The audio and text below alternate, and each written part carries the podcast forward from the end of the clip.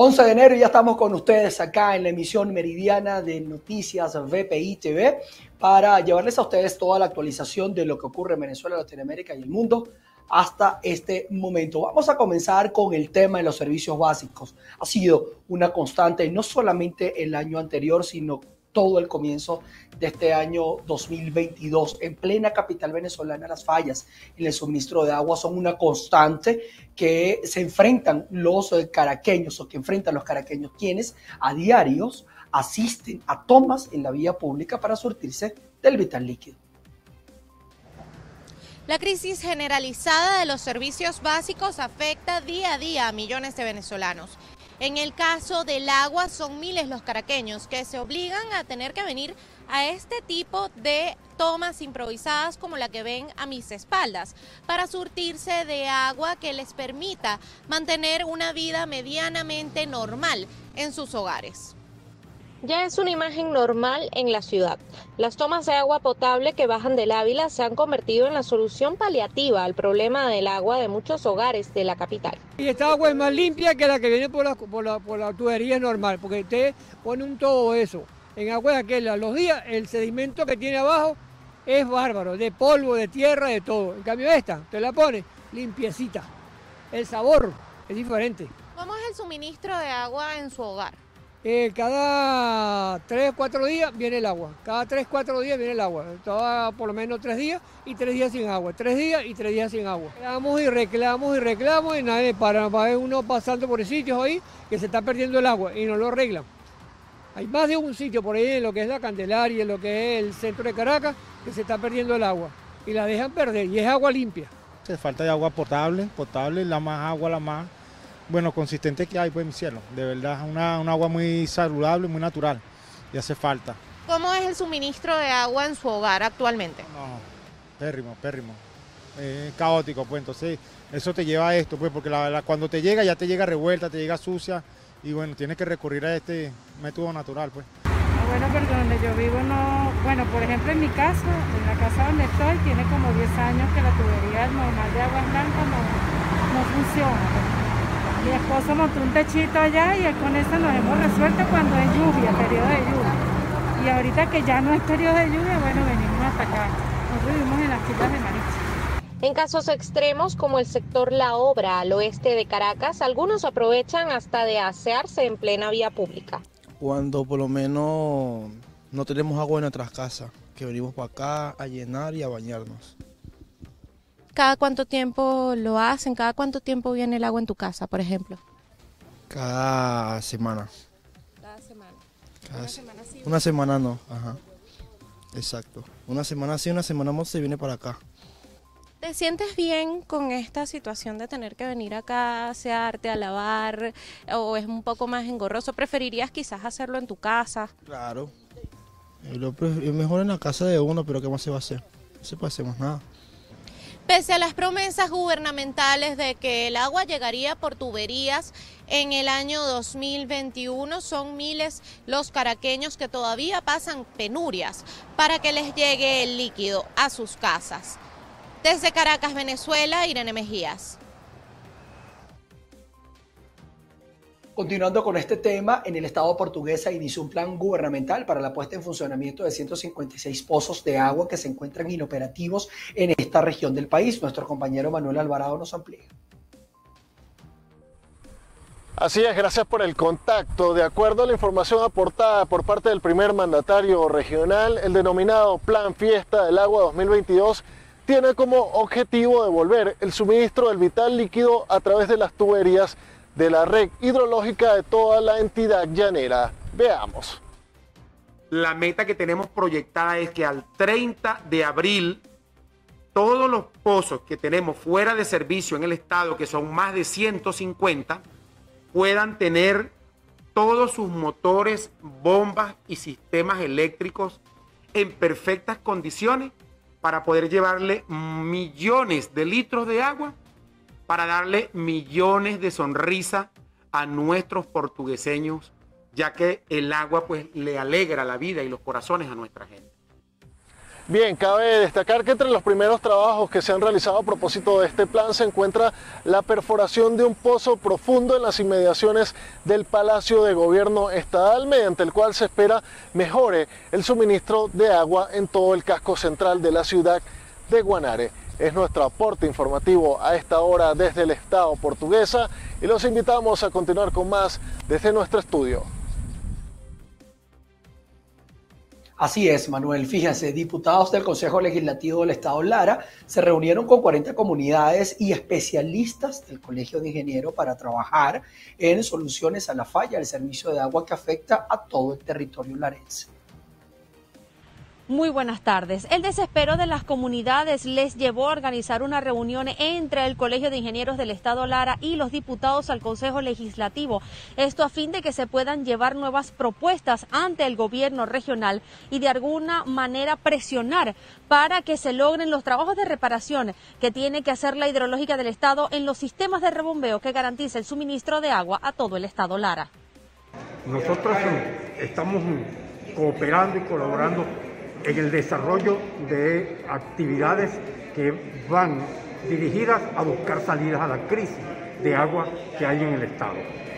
Vamos a continuar trabajando y estamos cooperando y colaborando precisamente con el movimiento vecinal con el propósito de que se logren alternativas que sean paliativas, porque las soluciones de fondo hay que trabajarlas con mucha fuerza, porque este es un régimen que no ha hecho ni inversiones ni mantenimiento en el sector de agua, pero sobre todo en los servicios públicos y que es lo que ha generado la crisis que tenemos actualmente. Que ellos sirvan como brazo pivotante para la defensa de todo lo que es la parte presupuestaria que tenga que ver con la actividad de eh, los niveles de gobierno regionales, locales y nacionales en pro de mejorar el servicio de distribución de agua potable en el estado Lara. Ayer tuvimos una asamblea con los dirigentes sociales, los cuales expusieron cada uno de los cinco grupos cuáles son las acciones a corto y mediano plazo, pero más efectivamente a corto plazo que se van a estar tomando en todo este primer trimestre del año 2022. El problema del agua en todo el estado Lara es de vieja data. Especialistas habían advertido que si no se destinaban los recursos para hacer todos los trabajos de mantenimiento en los sistemas de rebombeo y en las fuentes principales como el sistema Alto Tocuyo, el colapso sería inminente. Y esas son las consecuencias que se están viendo hoy en día, en donde diariamente una comunidad sale a protestar exigiendo el servicio de agua. Desde Barquisimeto, en el estado Lara, reportó para ustedes Andreina Ramos. Vamos a pasar a otras informaciones. Los productores de caña de azúcar en Carabobo iniciaron la zafra. El reto es contar con el combustible suficiente para el central azucarero de esa zona y también para los núcleos de cosecha, de modo que no se quede caña sin procesar. Establecemos este contacto desde el estado Carabobo, región central de Venezuela. A mi lado, Eugenio Rodríguez, en representación de los cañicultores del estado Carabobo y el estado Aragua hoy nos estará conversando sobre el inicio de Zafra y cuál es la preocupación del sector. Nosotros en este momento iniciamos Zafra con, toda la, procura de, lo que es el, combustible. Estamos hoy eh, accediendo ese, ese, combustible en algunas estaciones que es a 0,50 y a raíz de eso nosotros estamos solicitando ese, ese, ese, ese, ese incremento que hoy en día lo tenemos en un dólar a 1.15 dólares por, por kilo para poder cubrir los costos. Además de eso, también necesitamos que el Estado prohíba en este momento las importaciones, porque es algo desleal en, este momento. Hoy en día estamos en zafra, estamos en la, caña nacional y, la prioridad en este momento es sacar la azúcar nacional y luego, bueno, ese déficit traerlo a través de los mismos centrales que hoy en día estamos prestando el servicio.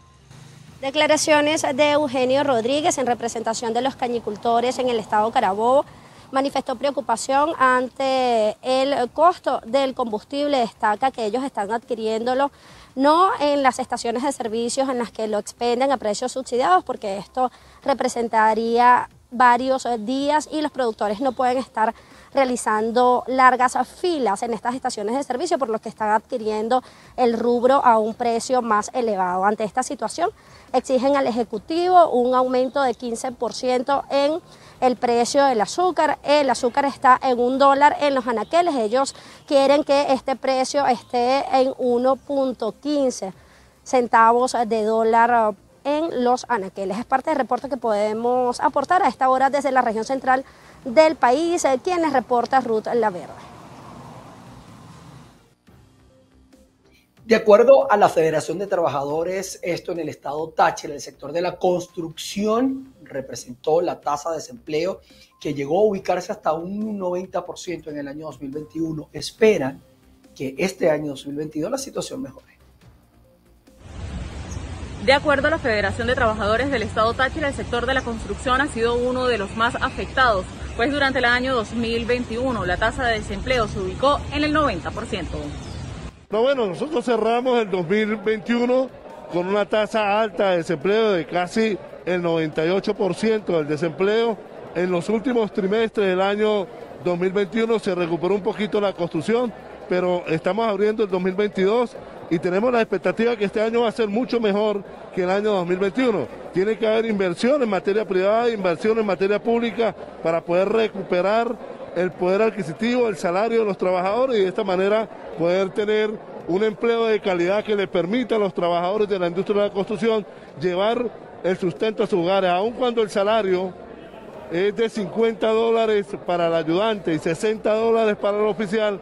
La aspiración este año del movimiento sindical de la industria de la construcción es llevar a 100 dólares el oficial y a 80 dólares el ayudante.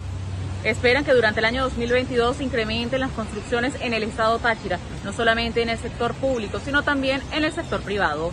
Reportó desde el estado Táchira Lorena Bornaceli.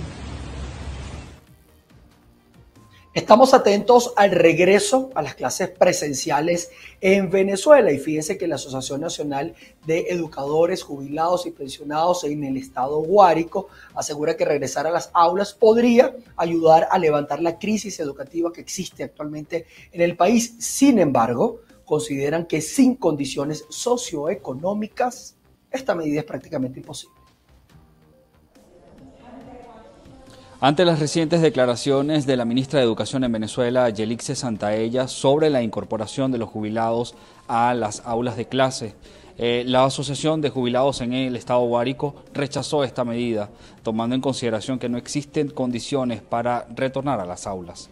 Para reincorporarse el docente jubilado sería un ideal para recuperar los valores y la importancia de la educación en Venezuela pero también hay que considerar bajo qué parámetros nos vamos a incorporar, cuál es el incentivo que va a tener el docente jubilado para reincorporarse a las aulas, considerando que los programas educativos han sido modificados en su totalidad en aquel momento de cuando nosotros estábamos en aula. Entonces hay una cantidad de modificaciones y entonces si te pones a, a revisarlo, te darás cuenta de que no van a cumplir la meta propuesta por el educador jubilado con su experiencia, aparte del incentivo. Entonces hay que considerar el incentivo, considerando que los salarios son bastante pírricos, este, los parámetros donde nos van a indicar qué debemos hacer y qué vamos a hacer. Estamos fuera de aula, pero estamos viviendo en un, medio, un espacio. De verdad que ese sistema educativo ha decaído mucho, se han perdido los valores, los principios y una cantidad de elementos que uno como docente mantenía pues dentro del aula. Ahora es si se quiere, un mandado. Usted va a decir esto, va a llevar aquello, o sea, no, no hay un programa extenso donde tú vas a adquirir el conocimiento de del participante, del alumnado. Los jubilados indicaron que el salario que perciben no les alcanza para cubrir sus necesidades básicas y muchos de ellos deben depender de familiares o allegados que se encuentran fuera de Venezuela. Reportó en Guárico, Venezuela, Jorge González. El concejal del municipio Carvajal, esto en el estado Trujillo, Argenis Ruiz, ha denunciado el abandono en el que se encuentra el cementerio de este municipio, situación que puede generar contaminación en esta zona. Saludos, hacemos este contacto desde el estado Trujillo. En el municipio San Rafael de Carvajal, en completo desidia y abandono, se encuentra el cementerio municipal. El concejal Argenis Ruiz denuncia esta situación e indica cómo afecta. Una tumba completamente abierta. Observamos la urna. Se observa la urna del difunto completamente al aire libre peligro de una contaminación, peligro de alguna enfermedad. Esto es criadero de chivos, criadero de culebras. Podemos ver cómo se, nos ve el cementerio completamente abarrotado de monte. Observamos que hubo un trabajo allá, a mano derecha, de donde estamos, a mano izquierda, perdón, un trabajo, vea cómo quedó completamente en el abandono. Tumbaron la pequeña trabajo que los familiares le hicieron a sus difuntos y está en su completo abandono.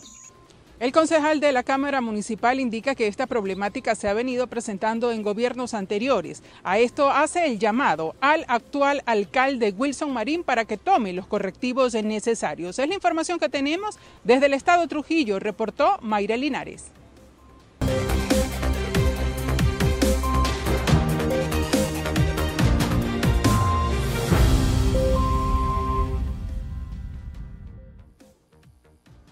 Continuamos con su emisión meridiana. Fíjense que un equipo de cirujanos estadounidenses trasplantaron con éxito el corazón de un cerdo modificado genéticamente a un ser humano.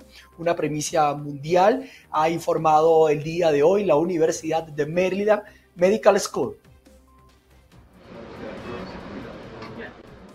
Trasplantan corazón de un cerdo modificado genéticamente a un humano.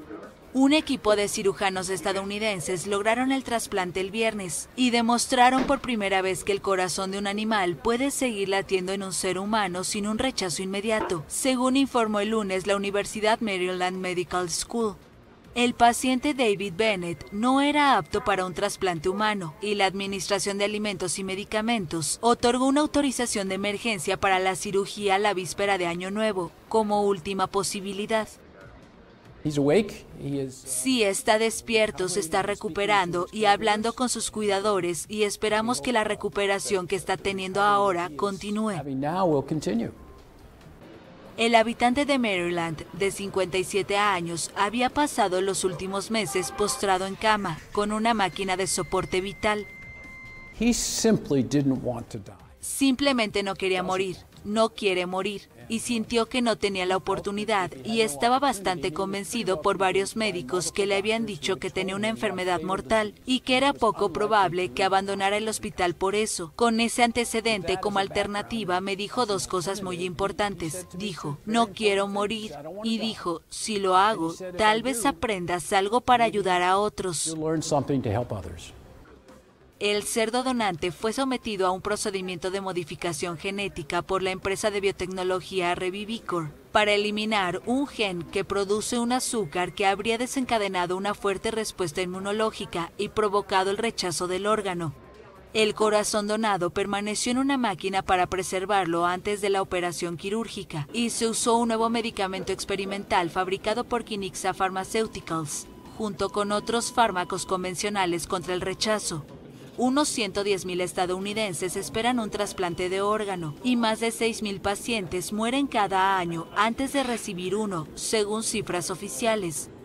Las válvulas cardíacas de cerdo ya se usan ampliamente en humanos y su piel se injerta en personas que han sufrido quemaduras.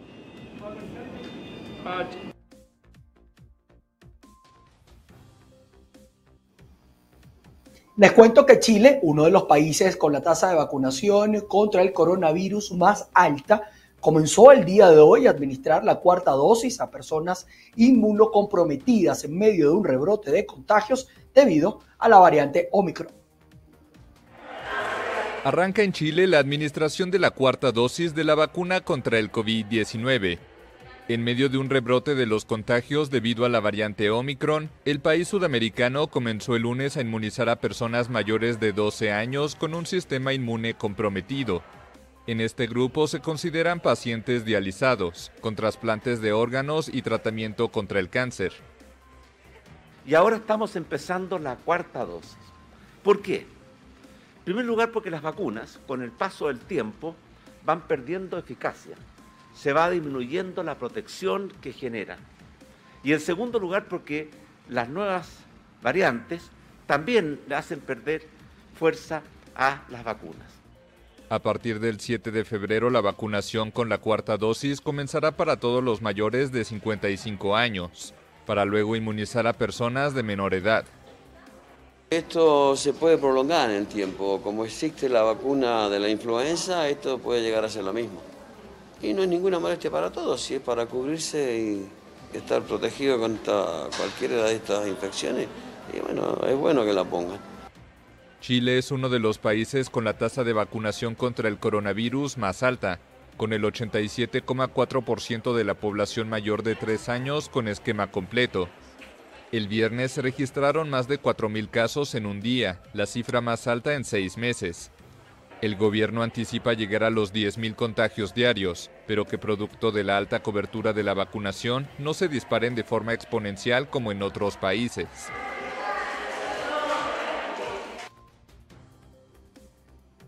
Y la migración irregular sigue siendo uno de los principales retos para Centroamérica, por lo que el equipo de la presidenta electa de Honduras, Xiomara Castro, designó una comisión de expertos para proponer estrategias y así reducir los flujos migratorios. Oscar Ortiz nos tiene los detalles. Veamos el siguiente reporte. Al cierre del 2021, Honduras registró alrededor de 54.715 migrantes retornados, un aumento de más de 20.000 repatriados respecto al 2020. La Organización Internacional para las Migraciones estima que las deportaciones desde Estados Unidos y México se elevaron en 2021 en un 16.7% hacia El Salvador, Guatemala y Nicaragua. Por tal razón, una comisión especial ya trabaja junto a expertos en migración de estos países la elaboración de una estrategia integral que dé soluciones a la problemática y sea entregada al gobierno de Xiomara Castro. Hay que crear institucionalidad, hay que definir política, hay que hacer negociaciones con otros países. El gobierno tiene el interés en dar una atención prioritaria la estrategia además busca incidir en factores de desplazamiento forzado, ya que según el informe global de desplazamiento interno, Honduras contabiliza alrededor de 937 mil desplazados al exterior y 247 mil desplazados internamente por motivos de conflicto y violencia del pasado 2021. Ricardo Puerta, experto en migración, considera que el nuevo gobierno debe frenar estas causas y así reducir las denominadas caravanas migrantes. De intenciones no vienen las obras, las obras vienen de los presupuestos, de los programas, de los proyectos, y eso evaluado eh, sistemáticamente y con un orden de transparencia y rendimiento de cuentas. Analistas y sectores involucrados exponen que el tema de migración irregular debe ser prioridad para el gobierno entrante, ya que a diario centenares de personas salen de Honduras de manera irregular hacia Estados Unidos. Oscar Ortiz, Voz de América, Honduras.